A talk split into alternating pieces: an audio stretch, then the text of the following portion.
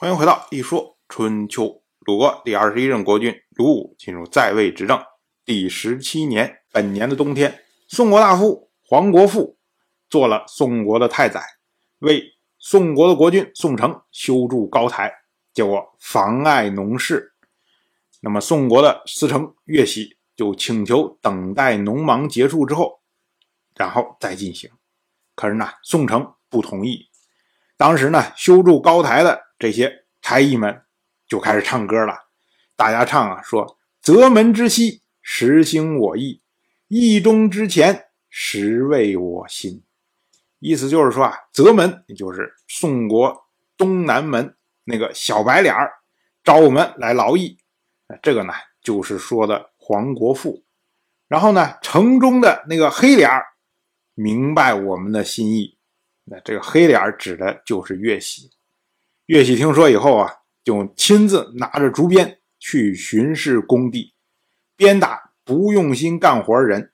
他说啊，我辈小人都有房屋可以躲避燥湿寒暑，如今国君不过要建造一个高台，这么长时间还不能完成，这算什么劳役啊？结果啪啪啪打了好多人之后啊。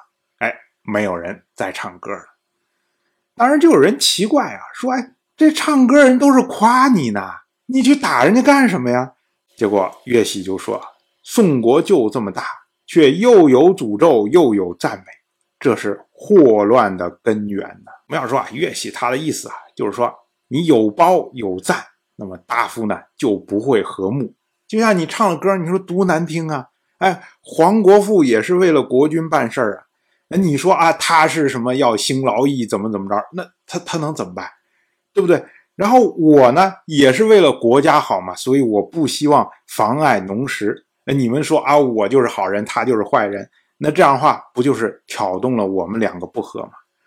其次呢，贬人褒己，国君疑心呐。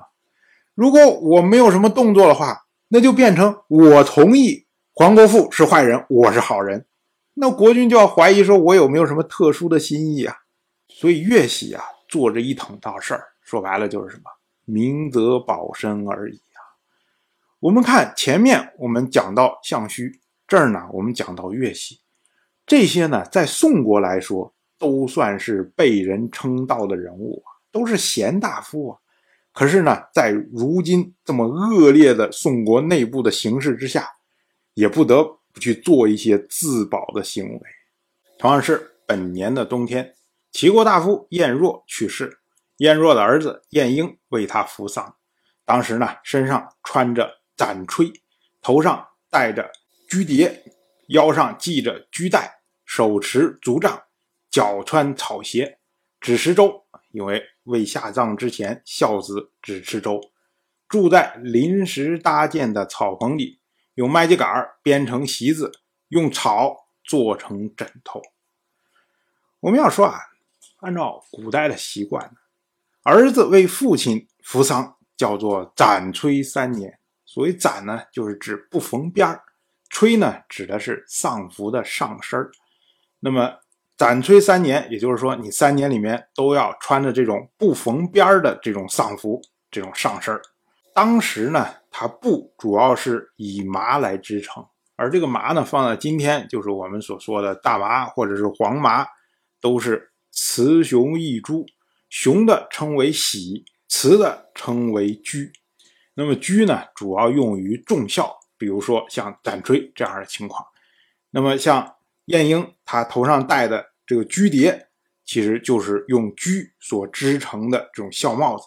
那居带就是用居所织成的大带，哎，就是这样的一个意思。那整个这一套打扮下来，放到我们今天就披麻戴孝的意思了。就晏婴的家宰就说，这些啊恐怕不是大夫的礼数吧？晏婴就回答说，只有卿才算得上大夫吧？因为这会儿啊，晏婴还不是齐国的卿大夫，所以他说啊，你看我也不是卿。所以我也算不上大夫，那大夫不管什么礼数，反正我就爱这么来，我就这么来。守丧三年呢，据说是自古有之，但是呢，守丧三年实际上是非常妨碍生产生活的。那么按照春秋时代当时那么低下的生产力水平的话，恐怕呢，只有受到供养的贵族阶层才能做得到守丧三年。那么对于贵族来说呢，就大有我受人供养，我做人表率的感觉，就是守丧三年属于非常高级别的这种道德水平。那因为我是贵族，我有钱，我守得起，所以呢，我展示给大家，让大家看看什么叫做高级别的道德水平。哎，这么个意思，所以呢，才会有像守丧三年这样的事情。那春秋时代呢，因为它礼崩乐坏。他的制度、他的习惯、他的礼数，所有东西都在变革之中。所以呢，抛弃古制的人有，那重提古制的人也有。对于晏婴他的家宰，他就认为说：“哎，这走上这种事情，你你这种穿着，好像我们身边没有人这样干呢。啊，因为是不是这个习惯早都不是这样了，礼数不是这样的呀？